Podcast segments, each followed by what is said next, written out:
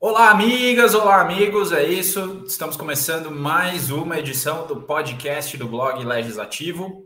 Hoje, eu, Vitor Oliveira, estou falando aqui com vocês, sem a presença ilustre e maravilhosa, ou melhor, com a ausência ilustre e maravilhosa de Humberto Dantas e Graziela Testa, que por motivos diversos não puderam estar conosco essa noite. Humberto está curtindo suas férias, né? A gente manda um abraço para ele já, não é hora ainda do abraço virtual, mas a gente já manda um abraço para ele.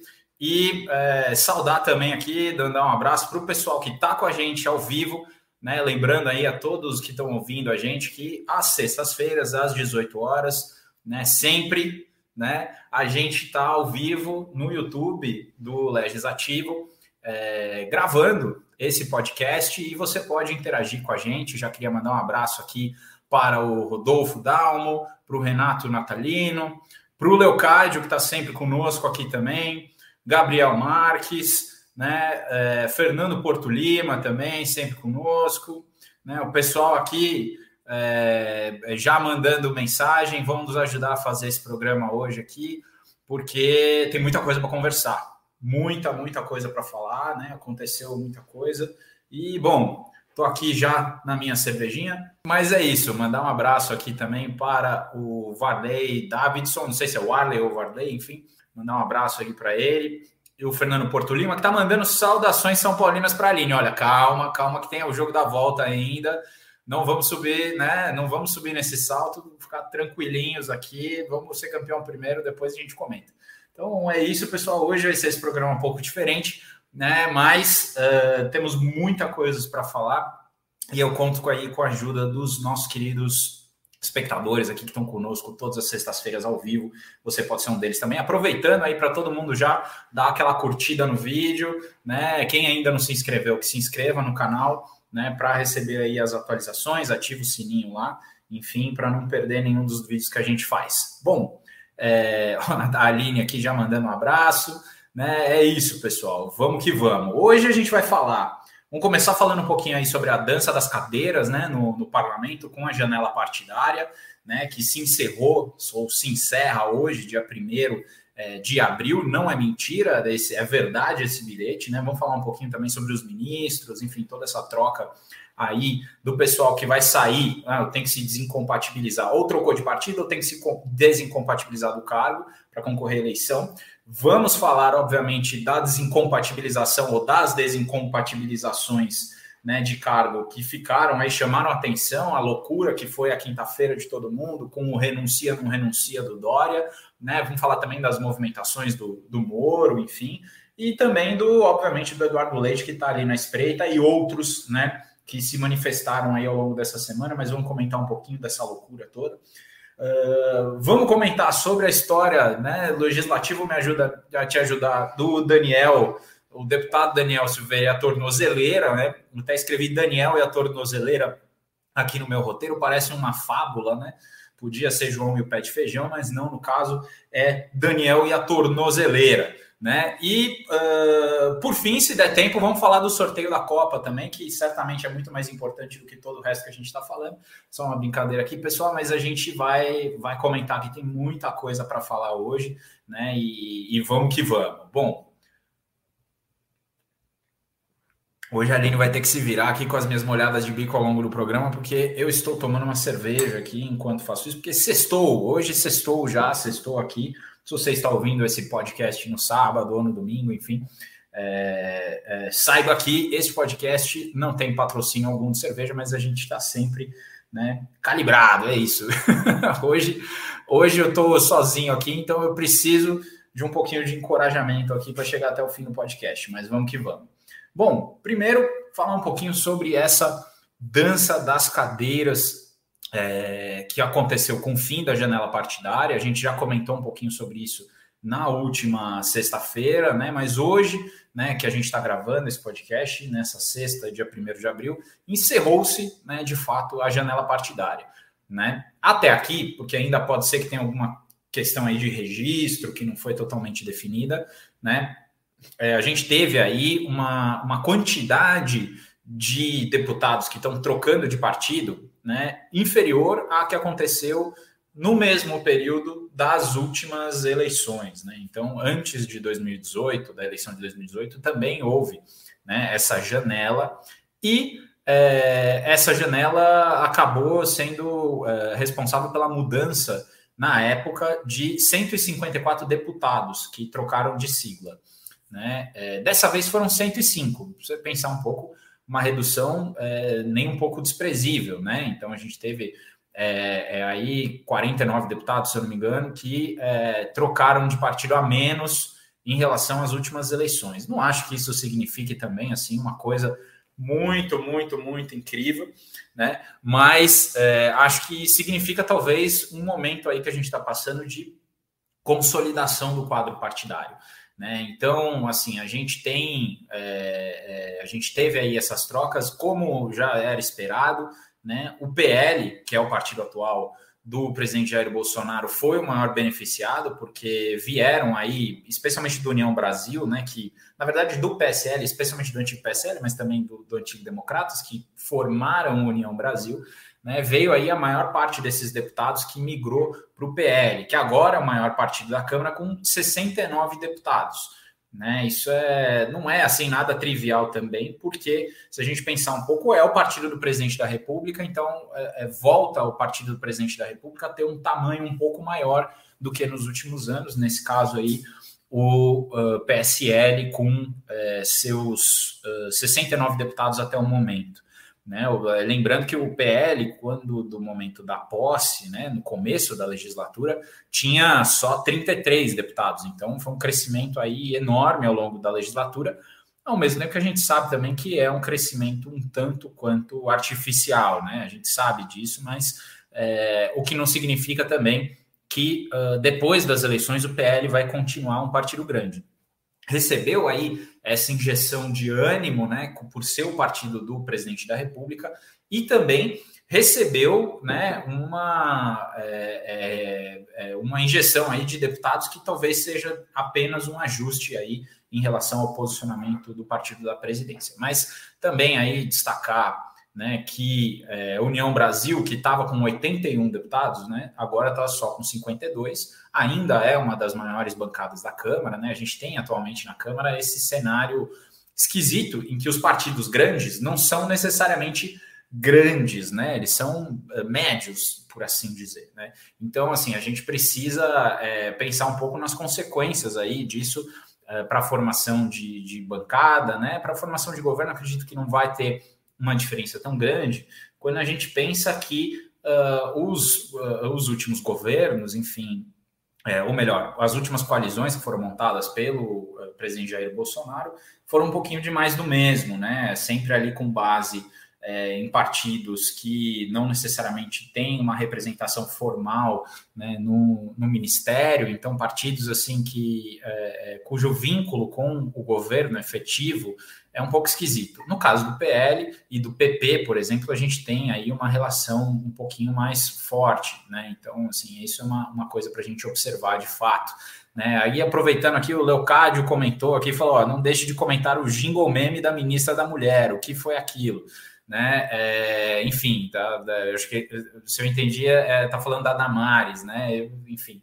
É, essa daí, inclusive, às vezes a gente fica até com vergonha alheia, né? Mas eu acredito que a ministra Damares já, já perdeu os pudores de, de passar vergonha já faz um tempo, né? É, o Fernando Porto Lima está falando aqui qual o futuro do PSDB. União Brasil já sentiu o cheiro de sangue e convidou o Rodrigo Garcia para voltar para o Democratas. Vamos falar um pouquinho é, com mais profundidade dessa história do Dória e da eleição em São Paulo também, né? Que é, é, é tem tudo a ver com essa questão né, da movimentação do Dória, né, enfim. É, vamos, vamos, aos pouquinhos aqui a gente vai seguindo nos comentários, continuem mandando aí, pessoal, a gente é, vai conversando aqui ao longo dessa live, é, que no fim das contas é, se tornou o nosso podcast, né. Então, assim, quando a gente fala dessa janela partidária, me parece que vai ter alguma repercussão né, radical no governo, enfim, mas é, eu acho que o mais curioso é a gente entender né, como isso é, prepara os partidos né, para a eleição e o que, que os deputados atuais estão sinalizando em termos de aliança eleitoral, ou o que, que eles vão trazer para a campanha. Né? Então, é, acho que mostra sim do ponto de vista do presidente Jair Bolsonaro, que ele tem, de fato, né, ele ainda é capaz de atrair nomes para perto de si, né? Então, assim, aquele desempenho uh, negativo que o presidente teve né, ao longo de várias e várias uh, pesquisas, né, e que se recuperou um pouco nas últimas pesquisas aí de que avaliaram seu, seu mandato, seu governo, certamente é, não foram suficientes para fazer com que a presidência da República, ou ele ocupando a presidência da República, perdesse né, é, capacidade de atrair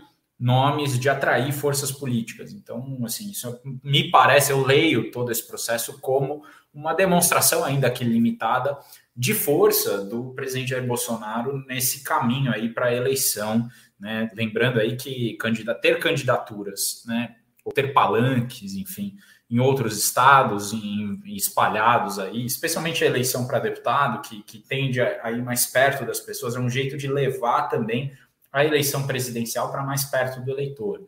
Né? Então, assim, algo, algo bastante, bastante necessário, né? Que vai fazer aí. É, é, vamos precisar acompanhar esse processo para ver se isso de fato, quando chegar perto das eleições, ainda está assim, mas acho que ajuda a consolidar esse cenário, ou essa ideia, pelo menos, de que é, o, o, enfim, o, o, o, presidente chega forte de alguma forma nas, nas eleições, né? É, então, para o pessoal aí da terceira via, fiquem, é, é, é mais um motivo para eles ficarem tristes ou, enfim, ficarem longe do que está acontecendo no cenário político de verdade, né? E aí a gente também né, pode olhar para o que está acontecendo com o ministério, né? Assim, já, já falamos um pouquinho aí da, da Damares, mas a gente teve ao todo 10 ministros, né?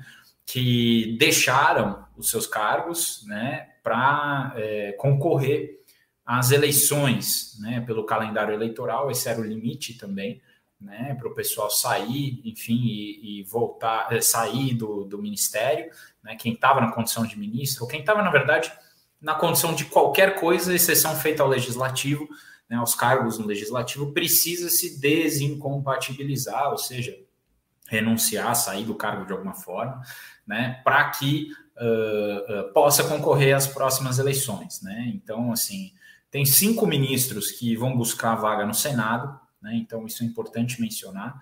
Uh, a gente tem aí alguns que, por exemplo, o, o Braga Neto, uh, cotado, né, muito provavelmente vai ser o candidato a vice na chapa do Bolsonaro. É, a gente tem né, é, a, a, ministra Damares, por exemplo, vai concorrer a senadora, ou pelo menos está pleiteando uma vaga né, no Senado. Flávia Arruda também vai buscar uma vaga no Senado, no Distrito Federal. Mesma coisa com o Gilson Machado, que é aquele da Sanfoninha, né, que estava no turismo, enfim. Né, é, a gente tem o Marcos Pontes, que é o ministro da Ciência e Tecnologia, que é, deve buscar uma vaga uh, para deputado em São Paulo, né? Não, e aí a gente tem, além dele, pro, ainda buscando vagas no Senado, o Rogério Marinho, que é ministro do Desenvolvimento Regional, já foi do PSDB, enfim, é, mas virou aliado ali de, de primeira hora do governo Bolsonaro, pelo menos, né? e Tereza Cristina, que é ministra da Agricultura. Né? Então, esses aí vão concorrer a vagas no Legislativo, né? e, e e, alguns deles, inclusive, com, com boas chances de serem eleitos. Né? A gente tem também alguns que vão sair para concorrer né, ao executivo estadual, né? No caso, uh, o Tarcísio de Freitas é o nome que está né, mais em evidência por conta de tudo que aconteceu essa semana com o Dória no estado de São Paulo. Né? Ele vai buscar aí né, uma posição de governador em São Paulo. O Onix Lorenzoni vai buscar a mesma coisa no Rio Grande do Sul. Né? O Onix Lorenzoni, que foi uma, da, uma figura mutante nesse governo Bolsonaro. Né? A gente teve aí o, o Onix né, passando por vários lugares, começou como articulador político, depois virou um parceiro escanteado, foi Ministério da Cidadania, se eu não me engano, terminou arranjando ali uma, um carguinho no Ministério, é, renasceu o Ministério do Trabalho para acolhê-lo, né, e ele vai fazer aí essa, é, vai buscar aí o, o, cargo de governador no Rio Grande do Sul, Rio Grande do Sul, que também está super envolvido aí nessas questões nacionais envolvendo o PSDB. Tem também o caso do João Roma, que em tese vai brigar ali para ser governador da Bahia, embora ali a situação está ficando complicada para ele, né? A gente tem essa, é, é, tem um cenário lá. Seria bom se o Cláudio André tivesse aqui para comentar um pouco com a gente, como ele teve conosco da última vez, né? Mas o cenário na Bahia é muito, é, muito polarizado entre o candidato, né? É, o desafiante, que é, é, o ACM Neto, enfim, da política tradicional lá na Bahia, mas é, desafiando aí o, a hegemonia do PT nos últimos anos, pelo menos do, do ponto de vista estadual, né? Enfim, então um pouco esse aí é o cenário né, que, a gente, que a gente tem, e, e, e aí nisso veio essa loucura aí do, do jingle da, da Damares, né, e todo o seu apelo uh, esquisito, infantil, enfim, né, e enfim, mandar um abraço aqui para todo mundo que está é, comentando também aqui, né, o, o, o aqui está aqui nos comentários do no chat, né, por assim dizer, aqui do, do YouTube né? É, o, o Varley falou não é falta de divulgação, não sei exatamente sobre o que ele está se referindo. Fernando Porto Lima falou aqui: o PSDB pode perder o Palácio dos Bandeirantes, o controle da LESP. Vamos falar sobre isso agora, né? Vamos, vamos comentar, vamos conversar sobre isso. Né? É, a gente é, viu essa semana a loucura que foi né? essa história do, do Dória, né? lembrar um pouquinho, né? vamos contar a história mais ou menos desde o começo. O João Dória tinha um projeto ali de, de ser candidato a presidente da República, desde que foi eleito governador de São Paulo, acho que isso ficou muito claro. Né? Inicialmente muito próximo ao Bolsonaro, mas ao longo do, da caminhada, acho que todo mundo viu, né? É, é, e com a história das vacinas, o distanciamento progressivo entre os dois, né? Entre Bolsonaro e João Dória, e ficou claro ali que ele tinha que buscar um caminho distante do, do bolsonarismo também, né? Mas ao mesmo tempo é muito difícil para um candidato como João Dória né, buscar o apoio da esquerda, enfim, ou ser capaz de angariar qualquer tipo de apoio. Mas o grande lance é que o Dória teve um problema muito sério de lidar com o próprio partido. Então a gente teve aí as prévias malfadadas do PSDB, que aparentemente vão ser menos respeitadas do que o resultado da eleição presidencial pelo Bolsonaro. Né? E a gente consegue imaginar um cenário para 2022 em que o PSDB correu o risco né, de é, ter um desacordo gigantesco naquele caminho, não apenas que levaria a uma candidatura presidencial, mas principalmente, acho que esse foi o grande problema para o partido essa semana, né, foi lidar com a, o desacordo, a, a, o problema, assim, o Dória quis aparentemente é, jogar no ventilador e, e, e, destruir todo o acordo político que havia sido feito para que ele renunciasse, saísse candidato a presidente e então né, assumisse o governo do estado o seu vice, que é Rodrigo Garcia, que para muita gente é quem de fato né, governa o estado de São Paulo no lugar de Dória, né, é, e, e, que teve um papel fundamental ali como é, é gestor desse governo, né, é, e articulador político, né? É, então, assim, alguém que teve de fato muito poder ao longo desses últimos três anos e, e pouquinho aí, e que ficaria, herdaria a condição de governador para utilizar, né, obviamente, não apenas a máquina, mas a posição de governador como palanque, né, como catapulta aí para sua candidatura, a, no caso aí a reeleição, né, tendo em vista que ele já estaria ocupando a posição de é, mandatário, enfim, né, já, já, tá, já estaria no, no executivo, né.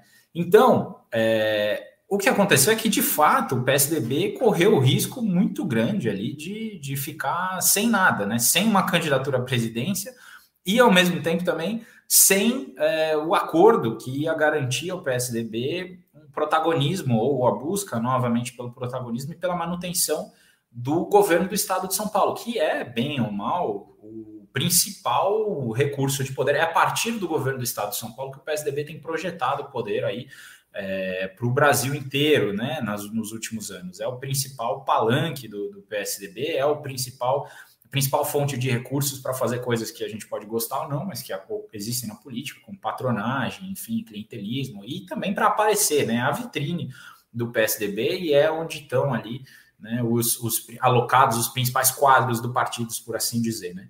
Agradecer aqui ao Leocádio, que está dizendo que eu estou mandando bem de Calói, enfim, em homenagem àquele aquele o, o, nosso nazista, eu ia falar nosso nazista favorito, mas não é nada disso, enfim, aquele rapaz lá, né? A gente mantém aí, lógico, o compromisso com todos vocês, né? De tá, estarmos aqui todas as sextas-feiras às 18 e é isso.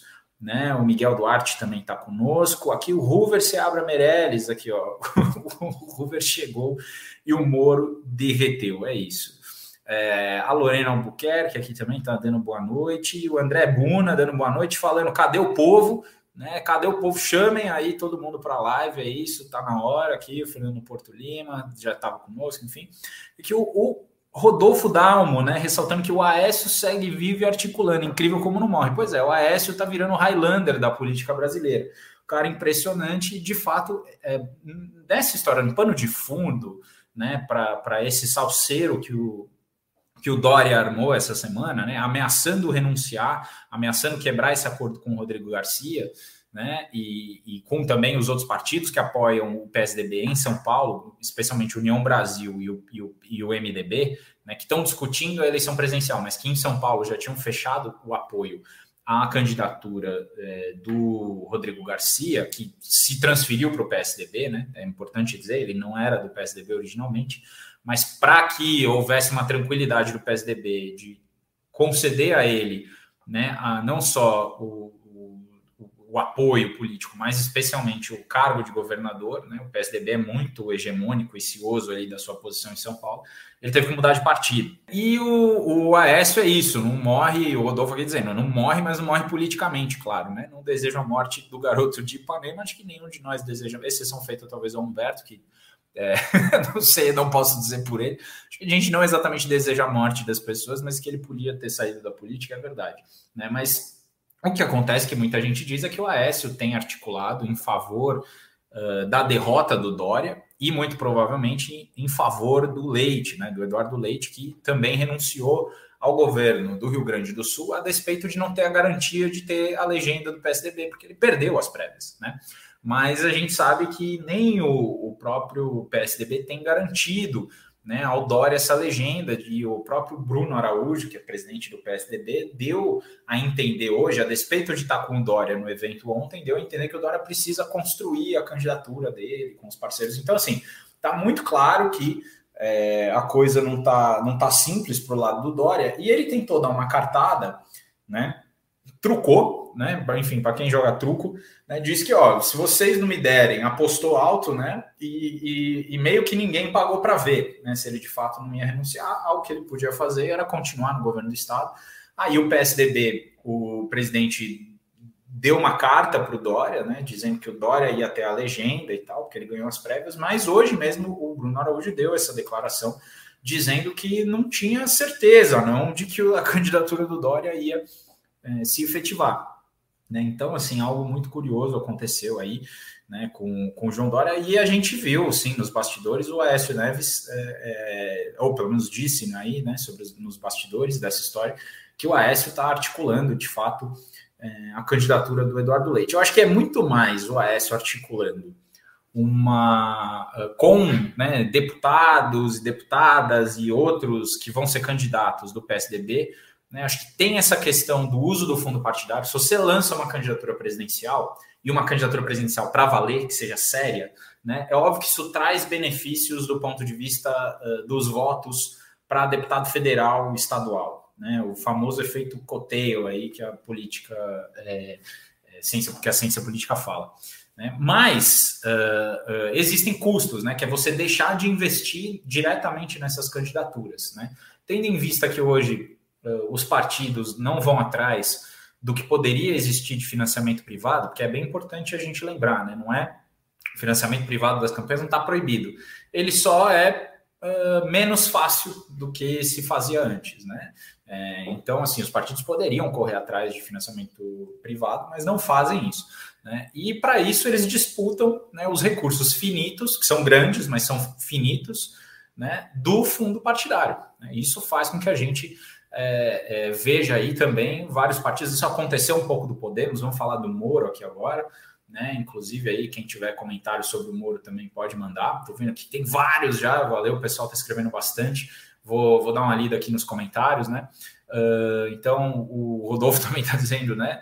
É, aqui sobre a morte metafórica do, e política, né? Do, do Écio Neves. O Leocádio dizendo que o Écio Neves reduziu o PSDB ao pó e o Dória jogou ao Léo. É, é, isso, né? as piadas substituindo o Humberto aqui, o pessoal tá bem nas piadas. A Sara Oliveira mandando aqui também boa noite. Uh, o Fernando Porto Lima aqui dizendo que viu uma entrevista do Fernando Abruzzo, o grande professor Fernando Abruzzo da GV, né, na CNN, ele disse que os movimentos de ontem fortalecem a candidatura da Simone Tebet, perguntando se eu concordo. Olha, é, eu acho que tem uh, a Simone Tebet, assim como o Eduardo Leite, talvez mais a Simone Tebet do que o Eduardo Leite, tem a vantagem de não serem a essa, não serem conhecidos. E isso é esquisito, porque geralmente ser conhecido numa eleição é uma vantagem. Mas por que, que eu digo isso? Porque eles não são rejeitados. Né? O Dória já é um cara mais conhecido e é muito rejeitado, e o Moro a mesma coisa. E ambos não decolaram, né? parece que não vão sair do patamar em que estão nas pesquisas. Então, desse ponto de vista, é, parece haver uma chance dos partidos darem a oportunidade para esses nomes que teriam menos rejeição, porque reje... é, intenção de voto baixa por intenção de voto baixa, os outros também têm, né? os candidatos que estão postos mas pelo menos a Simone Tebet tem menos rejeição, então ela eventualmente poderia se colocar como uma candidatura. Eu honestamente acho que é o famoso em inglês aqui para homenagear a doutora Grazi Testa, né, que é wishful thinking, né, que é, estão querendo ver coisa onde não tem. Uh, a gente tiver uma consolidação muito grande da preferência dos nomes em torno aí dos candidatos que já estão. Né? Então, enfim, é, é, é, isso. Né? E aí, com relação a acho que o Fernando Portilho também pegando aí um pouco do comentário que a gente estava fazendo anteriormente sobre os ministros que saíram, né? Falando é uma cambada de aproveitadores que utilizaram o Estado brasileiro para se uh, lacrarem e serem eleitos esse ano. Enfim, de fato, é, lucraram e lacraram, né? E, e, enfim, o Mário Frias, acho que, né? E, e outros também que tiveram que sair é, de fato são pessoas que a gente nem merecia estar comentando e gastando nossa saliva aqui com eles. O Alexan uh, dando aí boas noites, buenas noites, né? Eu me recuso a, a, a, fingir que falo espanhol. Né? O Alessandro Passos aqui dando boa noite também, né? E o Leocádio trazendo outro comentário aqui falando sobre o Dória não ser um líder é, servidor, traiu o Alckmin, enfim. É isso. O Dória, inclusive, essa semana circulou de novo aquele, aquele é, debate dele com França na última eleição, que o Dória canta né, é, é a, a, musiquinha lá do Se Você Fosse Sincero, ô, oh, oh, Dória.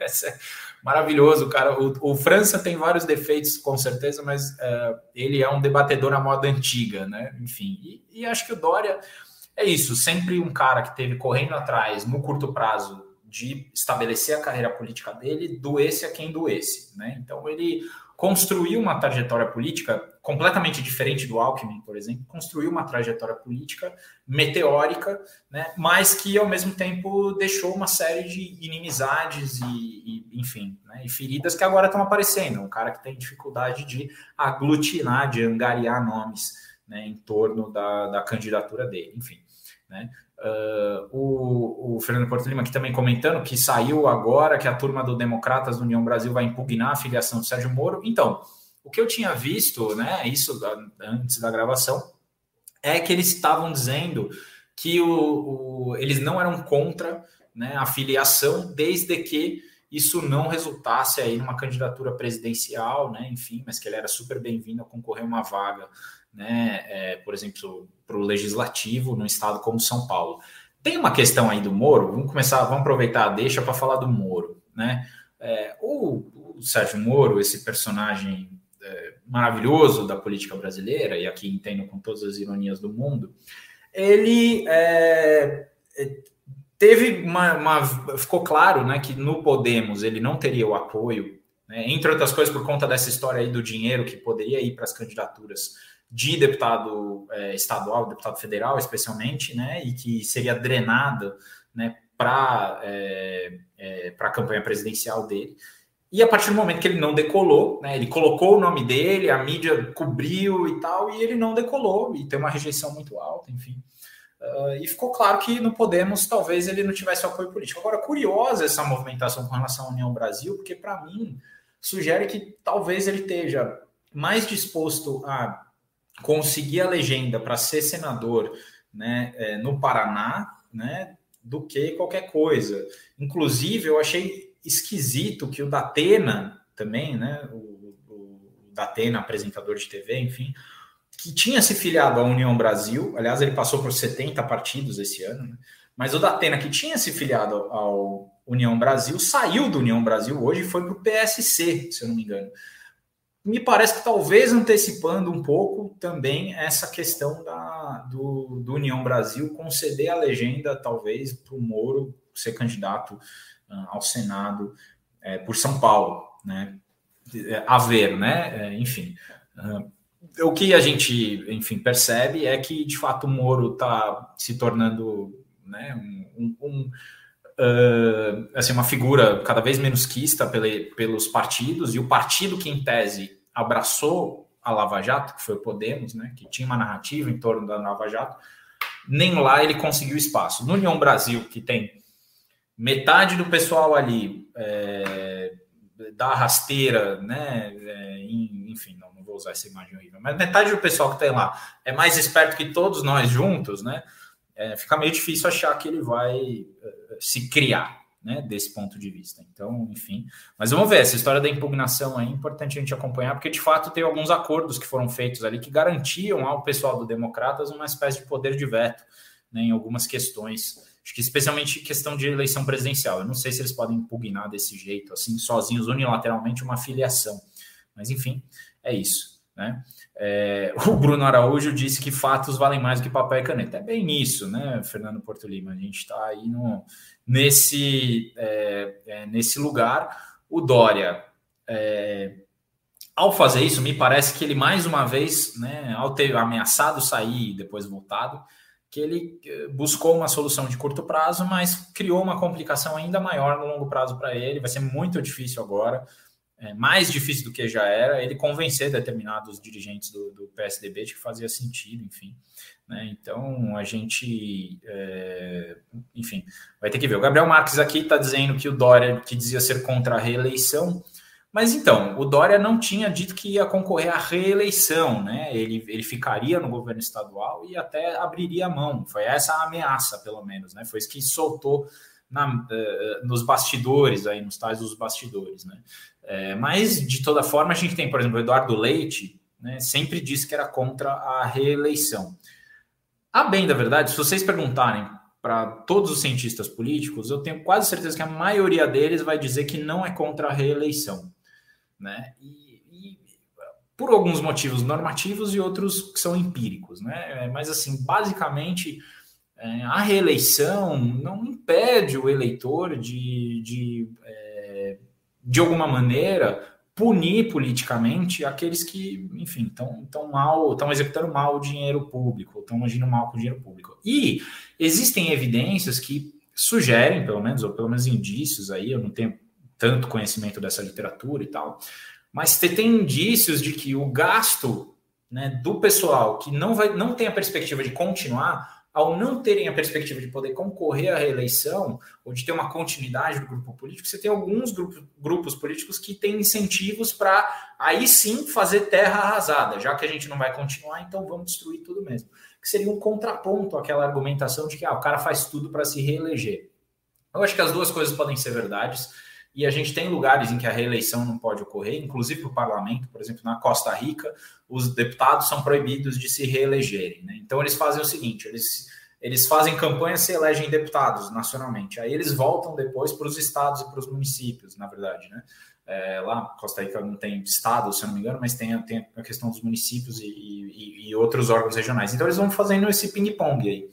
Né? Então, às vezes, essa artificialidade de querer acabar com a reeleição, mesma coisa, por exemplo, que acontecia quando você impedia que os deputados migrassem de partido. Né? Enfim, então, assim, tem, tem algumas questões que a gente precisa entender que nem sempre levar ferro e a fogo pode ser melhor, né? E, e, e outra coisa, assim, também. Reeleição, né? Eu, eu não acho que tenha sido isso que o, que o Gabriel aqui falou no seu comentário e tal, mas a questão é, exercer o poder no governo representativo é pré-condição, e, e, portanto, ganhar a eleição, querer ganhar a eleição e querer exercer o poder é pré-condição para mudar as políticas públicas, certo? Se você não tem cargo, não tem voto, você não tem legitimidade para mudar a política pública no Brasil. Pelo menos essa é né, a, a nossa maior aí, é, enfim, é, é, os incentivos são colocados dessa maneira, né? Não é que, obviamente, você não pode exercer influência fora de cargo, é, é, enfim, mas é uma questão que a gente precisa levar em consideração que o governo, o governo representativo funciona dessa maneira, enquanto nesse instante passa aqui uma ambulância na rua e vocês devem estar ouvindo essa trilha sonora de fundo, maravilhosa, né? Enfim, Uh, o Hélio Félix, um abraço aqui para ele, está conosco também, dizendo boa noite. Se o Bolsonaro perder em outubro, possivelmente para o Lula, o Arthur Lira vai ter dificuldade para ser reconduzido à presidência da Câmara? Essa é uma pergunta que eu acho que não é tão simples de responder. Tudo vai depender, obviamente, da formação de bancadas. Se a gente continuar com o, o que a gente convencionou chamar de centrão aí, predominando na Câmara, ou seja, se os partidos que disputam a presença da República. Aí, especialmente, eu digo, no caso da derrota do Bolsonaro, se especialmente o PT, o PSB, seus aliados, enfim, de centro, esquerda e tal, uh, vai depender da votação deles, né? Se eles tiverem, melhorarem as suas posições, talvez eles consigam fazer acordos que vão impedir esse tipo de candidatura vinda do Centrão, liderada pelo Centrão, de comandar a casa. Né? Agora, vai depender também da habilidade política e dos acordos que o Lula, por exemplo, resolver firmar. Então, eu acho que essa é uma questão que a gente vai precisar ficar de olho, sim, mas que vai depender muito do resultado das eleições. Se continuar pulverizado, meu palpite é dizer que não, ele não vai ter dificuldade. Agora, se isso, até porque ele ainda vai ter controle sobre o orçamento de alguma forma, né? Em função da indicação do relator e das emendas que o relator vai fazer né, é, ao, ao orçamento, que é uma coisa que a gente vai precisar resolver logo? Enfim. Uh, e aqui a gente tem o Fernando Porto Lima, lembrando que o Datena mudou de partido umas oito vezes, pelo menos, é bem isso, né? É, enfim, o, o Leocádio, lembrando que a virtude da, da, da, senadora, no caso Simone Tebet, né, se eu não me engano, é não falar tanta besteira. Olha, eu não sei se ela é uma poetisa, como diria o Romário, que o Romário dizia que determinadas pessoas caladas são poetas, né? É, inclusive o Romário, é, assim, é lamentável tudo que ele está fazendo, mas é incrível como a eleição para senador no Rio de Janeiro talvez ainda dê chance para o Romário conseguir se reeleger. Né? Isso é uma isso é uma coisa maluca, né? Enfim, essa eleição para senador do Rio de Janeiro e, a, e o que a própria esquerda está fazendo com a perspectiva de ter o Alessandro Molon candidato ao Senado, né? Que é um projeto antigo, enfim, né? Mas é, é, enfim, até para que o Freixo seja candidato a governador, estão abrindo mão, inclusive, da candidatura do Alessandro Molon para o Senado. Né? Então, é importante a gente também ficar de olho nisso, porque no fim das contas pode ser que o eleito senador pelo Rio de Janeiro não seja alguém tão diferente assim do que a gente está acostumado por quase que por WO. Né? É, enfim, o Alexandre está dizendo aqui né, que o, o, Dória assumiu que foi tudo um plano, essa renúncia da renúncia. Pois é, é, eu acho que foi um plano, mas é aquela coisa meio. Eu não sei o quanto que é meio isso é, igual o Abel Ferreira, o técnico do Palmeiras, né? Igual o Abel, que diz que tudo tem um plano e tal.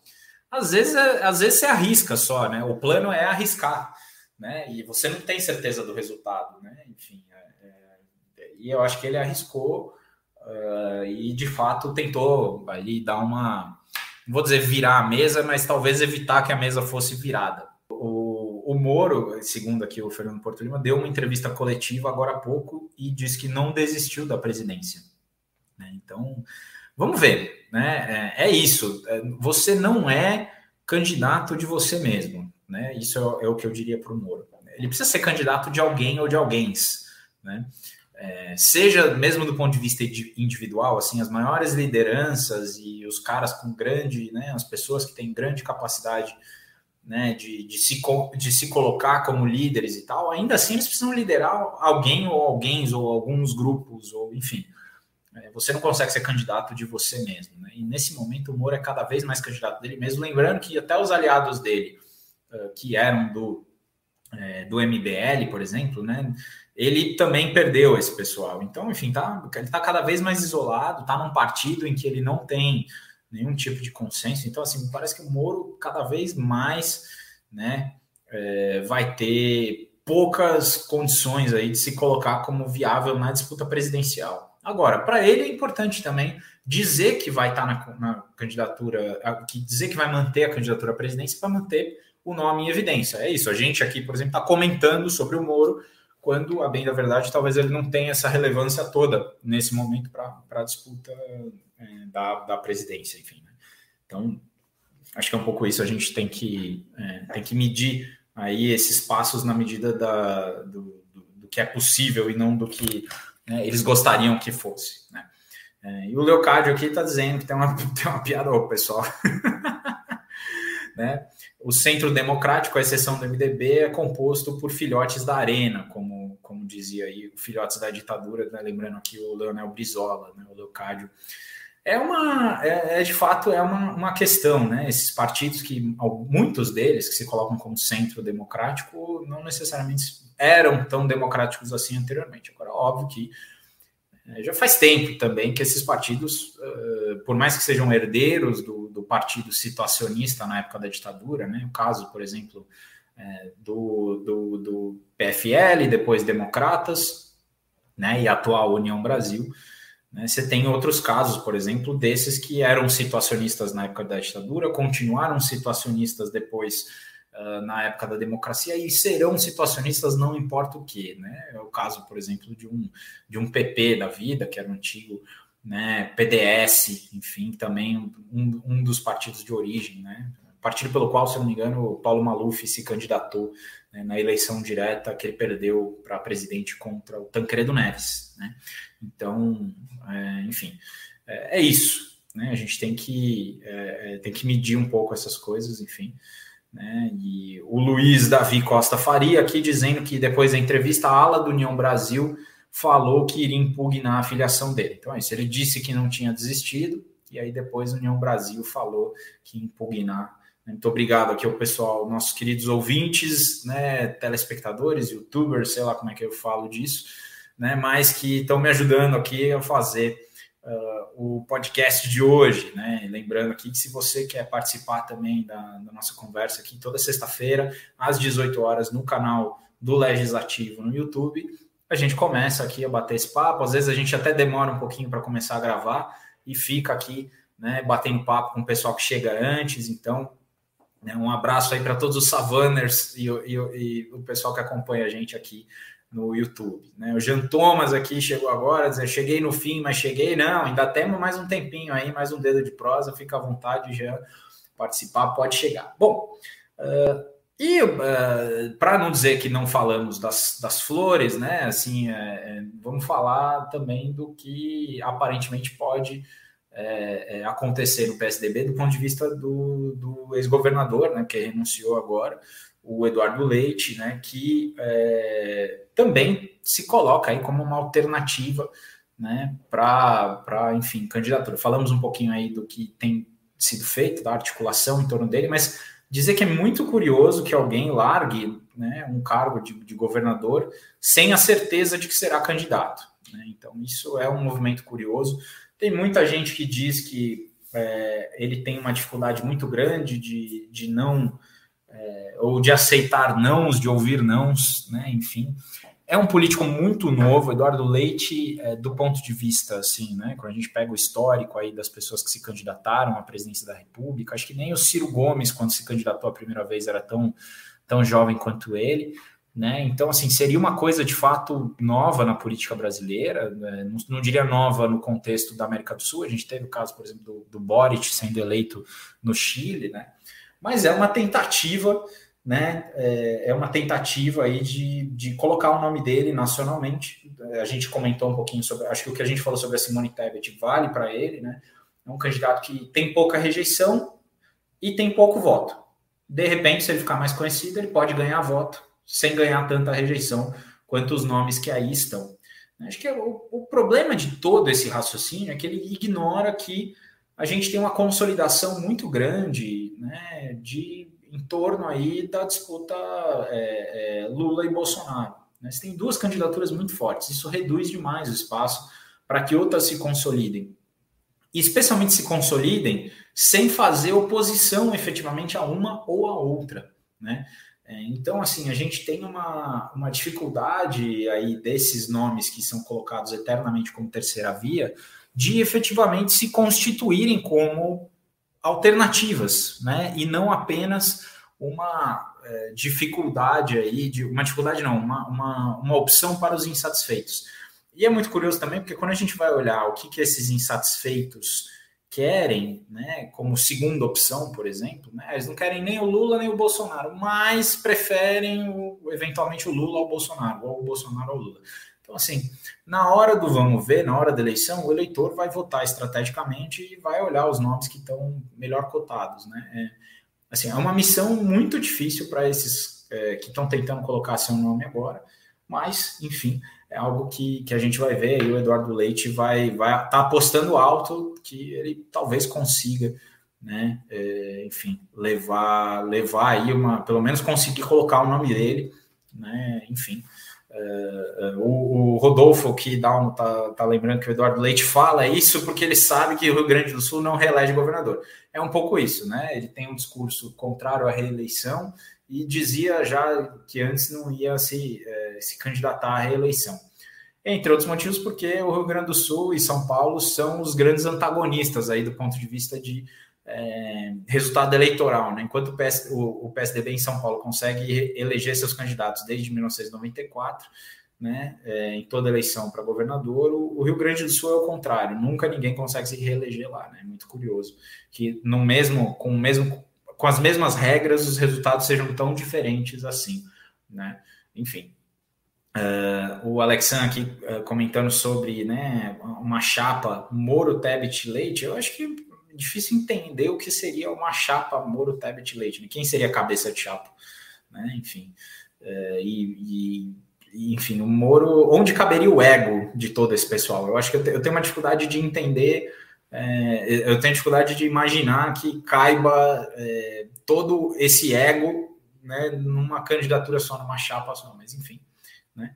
É, é aqui o, Leocádio está dizendo que, por falar em flores, pedindo para eu discorrer um pouco sobre a ordem do dia proferida pelo ex-ministro da Defesa, né? Enfim, o Braga Neto, vamos falar aqui sobre essa questão também. Acho que é, rapidamente vamos dizer aqui que né, Primeiro de tudo, que a, a grande mentira da história do que ocorreu, né, é, em 1964 começa pelo fato da data e os militares até hoje não admitirem que ocorreu em 1 de abril e não em 31 de março. Enfim, a fake news já começa por aí, né? Agora, é, é, é quase, é quase curioso, assim, que esses militares, que, que todos aí que se formaram ainda, né, é, na época da ditadura, enfim, ou no final da ditadura, ou do meio para o fim da ditadura, enfim, é, tenham essa esse romantismo às avessas com relação ao que significou né, aquele movimento, né, e, e, que comprem e reproduzam esse discurso de que foi para evitar a instauração do, do, do, comunismo no Brasil. Né. Então, acho que é, é, só digno de é só digno de repúdio, né, uma tristeza que a gente no Brasil ainda tenha militares que se prestem a esse serviço, né, e a gente vai ter que lidar com isso né, democraticamente, mas vão ter que lidar. A gente vai ter que enfrentar essa questão dos militares nos próximos anos no Brasil. Né? Obviamente, a gente precisa começar por removê-los do governo, removê-los do poder. Né? Isso é importante. A gente vive um governo que, embora né, não dê para a gente afirmar que é autoritário, que é ditatorial, gostaria de ser autoritário, certamente, e que é composto e apoiado, sim, por figuras importantes das Forças Armadas. Então, não dá para dizer que, que é natural que as Forças Armadas ocupem protagonismo tão grande assim no governo. Né? Acho que não seria natural que ocupassem qualquer função né, de civis, mas é, é, mais esquisito ainda quando é desse, quando é, é, é, tanta gente assim. E lembrar que o Braga Neto, quem inventou o Braga Neto para a política foi o Temer. Né? Então, é, também não, não, não vamos, é, não vamos fingir aí que o pessoal que posa de, enfim, de mocinho nessa história atualmente não tem nada a ver com isso. Né? Então, muita gente que apoiou o Temer, né? o próprio Rodrigo Maia também deu apoio ao Braga Neto como interventor lá no Rio de Janeiro, enfim. O, o Gabriel Marques aqui está perguntando se eu acredito que ter alguém mais jovem na presidência, né, é, no caso do Eduardo Leite, mude alguma coisa. Olha, Gabriel, eu sou muito cético. Eu acho que eu acho que muda, muda, muda, É óbvio que, por exemplo, o Lula mais novo tinha uma energia que o Lula atual não, não tem, ou talvez não venha a ter, né? É óbvio que quando você olha, por exemplo, o Boric e olha o Biden, você sente que tem uma, uma diferença ali na, na, no exercício da liderança. Mas a despeito disso, quando a gente pensa em qualidade de política pública, a política é um esforço, é um empreendimento coletivo. Então é difícil dizer que apenas uma figura, por mais chave que ela seja, vai ser suficiente para trazer uma inflexão em políticas públicas. Eu acho que pode trazer um discurso mais arejado, pode trazer algumas questões, embora assim, para quem tem discurso arejado, não aceitar resultado de prévia está longe de ser novidade. Né? Desse ponto de vista, é muito antigo, inclusive, né, o que o Eduardo Leite está fazendo, né, que é tentar subverter, tentar ir para o tapetão ou tentar subverter de alguma forma a decisão uh, que foi feita e aparentemente é, aceita né, e, e, legítima, né, enfim, de escolha interna, financiada com dinheiro público, inclusive, enfim. Então, é, é, não sei se muda alguma coisa. Viu? Eu acho que quando você tem uma renovação coletiva da política, aí talvez tenha algum efeito. Eu acho que, aliás, mentira. Eu acreditaria que de fato teria um efeito se fosse uma coisa mais coletiva né, e não ficasse restrita a uma figura só. Né, enfim. Uh, o Jean Thomas aqui está dizendo: sei que é cedo, mas há uma expectativa real de diminuição do número de partidos, é, é, é, do número efetivo de partidos, ou número de partidos efetivos, na verdade, né? É, na Câmara dos Deputados no ano que vem, considerando é, as novas regras eleitorais. Então, Jean Thomas, sim, eu diria que sim, é cedo, mas eu tenho essa expectativa. É, eu acho que por alguns motivos, o primeiro, obviamente, é a cláusula de desempenho, né? então a gente tem aí já uma barreira é, é, que, que, faz com que, na verdade, não é a barreira em si, mas é o incentivo que ela traz para os acordos que estão sendo fechados agora. Né? Então você vai ter aí, é, teve já né, o caso de federações sendo formadas, né? Isso daí vai, vai dar uma aglutinada, né? É, é, e quem não está fazendo federação tá, vai buscar né, ter um, um, um desempenho é, é, estratégico melhor em alguns estados. Isso naturalmente aumenta a competição para o legislativo, né? E, e, a minha expectativa é que, embora isso não seja uma certeza, né, a minha hipótese tão válida quanto outras, né, a gente não sabe efetivamente o que vai acontecer. Olhando para o que aconteceu nas eleições é, de uh, municipais, né, de 2020, já com a mesma regra, eu fico com a impressão que sim, né, com base no que aconteceu nas municipais, que foi uma leve consolidação nas capitais e tal, eu acho que sim, a gente iria migrar para esse cenário. Mas acho que mais importante do que isso vai ser o fim das coligações na eleição proporcional. Né. Eu acho que isso vai ter um efeito de transparência do eleitor. Eu acho que o cara que for votar no Bolsonaro ou no Lula vai olhar o número do partido também com, com mais clareza, vai ter mais condição de olhar isso. Os partidos vão fazer campanhas pedindo para que haja essa coerência. Né? Então, assim, eu acho que talvez os grandes partidos vão voltar a ser de alguma forma grandes, a concentrar a maior parte das cadeiras né? E a gente vai ter aí uma diminuição desse negócio em que todo mundo tinha 50. Teve uma época que, na, na, nessa legislatura que entre todos os partidos, a maior parte dos partidos tinham entre 30 e 50 deputados. Assim, é uma coisa maluca em termos de dispersão, de fragmentação, que é o que, no fim das contas, o número de, de partidos efetivos mede. Né? Então, assim, é uma medida de concentração desse mercado político, se é que a gente pode chamar isso de é, mercado. Né? Bom, Uh, estamos chegando aqui, né, agora do meio para o fim, mas eu não queria deixar de, de, de citar o caso bizarro e vergonhoso para o legislativo. Aí esse é o momento, o legislativo me ajuda a te ajudar, né? Humberto não está aqui, mas é, que foi o deputado Daniel Silveira se escondendo, usando o legislativo, usando a Câmara dos Deputados para fugir de uma decisão judicial, assim, né? Uh, e um deputado que, enfim, acho que não merece é, comentários o, o, que ele faz, o que ele fez antes, mas o dessa semana é ainda mais triste porque contou com a conivência, no mínimo, de lideranças da Câmara dos Deputados, né, que sim, e do Palácio do Planalto, que o acobertaram de uma certa forma. Né? Então, assim, o que aconteceu com Daniel Silveira é ridículo do ponto de vista institucional, a pequeno parlamento por defender o interesse privado e individual, em detrimento de algo que deveria ser né, o, o, o, institucional, o dever institucional, que é cumprir ordens do legislativo. Podemos questionar aqui é, o quanto que decisões monocráticas, né, como por exemplo aqui é, o, é, o ministro Alexandre né, tomou, né, de mandar que ele usasse a tornozeleira, mas é uma decisão judicial ainda assim que se questione, né, judicialmente também, caso né, não haja. E a gente já tem agora uma decisão, se eu não me engano, já existe maioria no Supremo, né, para que seja validada ou convalidada aí, confirmada a decisão do Alexandre de Moraes. E, a bem da verdade, a gente viu que aquela história que o Humberto, inclusive, sempre fala, né? O cara é um, tem toda essa imagem de machão e não sei o quê, mas foi só o ministro dizer que ele ia ter que pagar uma multa, ou que ele mexer no bolso dele, que né, é, foi-se embora, foi-se embora a, a, coragem dele, o enfrentamento, ele mostrou que é, na verdade, uma questão meramente individual, né? É, enfim. Uh, o Renan aqui, inclusive, dizendo que esse deputado pensa que tem força, mas só tem por conta do parlamento. É verdade, né? É, é isso. Né? Aquele, esse é o típico cara que ele chama os amigos na hora da briga, né? Ele é grandão, mas ele, ele, ele chama os amigos na hora da briga, né? Enfim. Uh, o Miguel Duarte aqui dizendo que acha que a intenção é essa com o verniz de ajudar a governabilidade. Não sei se você está comentando aí sobre algo que a gente estava falando mais cedo, né? Enfim.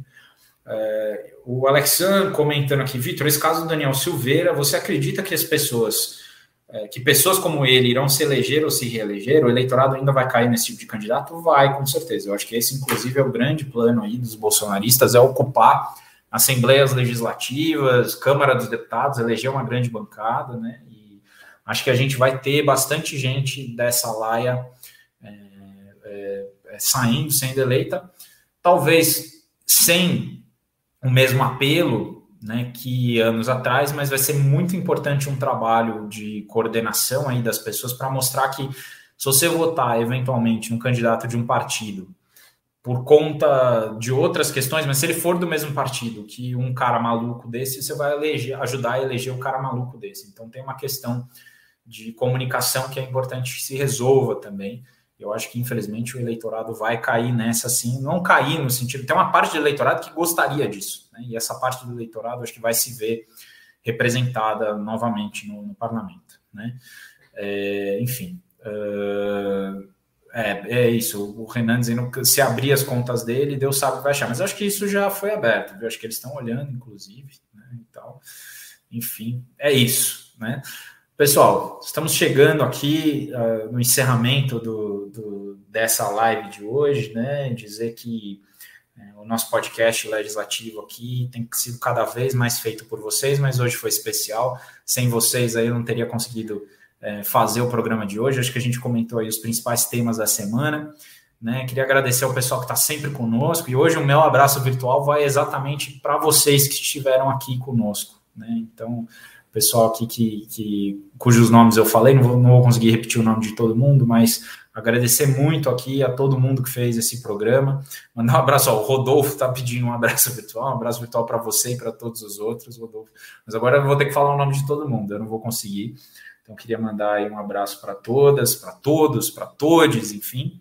E é, dizer que eu sou muito responsável por todas as coisas né, que falei aqui.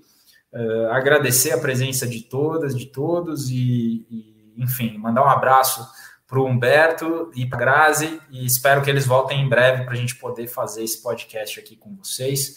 Né? Agradecer muito todo mundo que deu essa força, um abraço e uma boa semana. É isso, pessoal. Valeu. Até a semana que vem.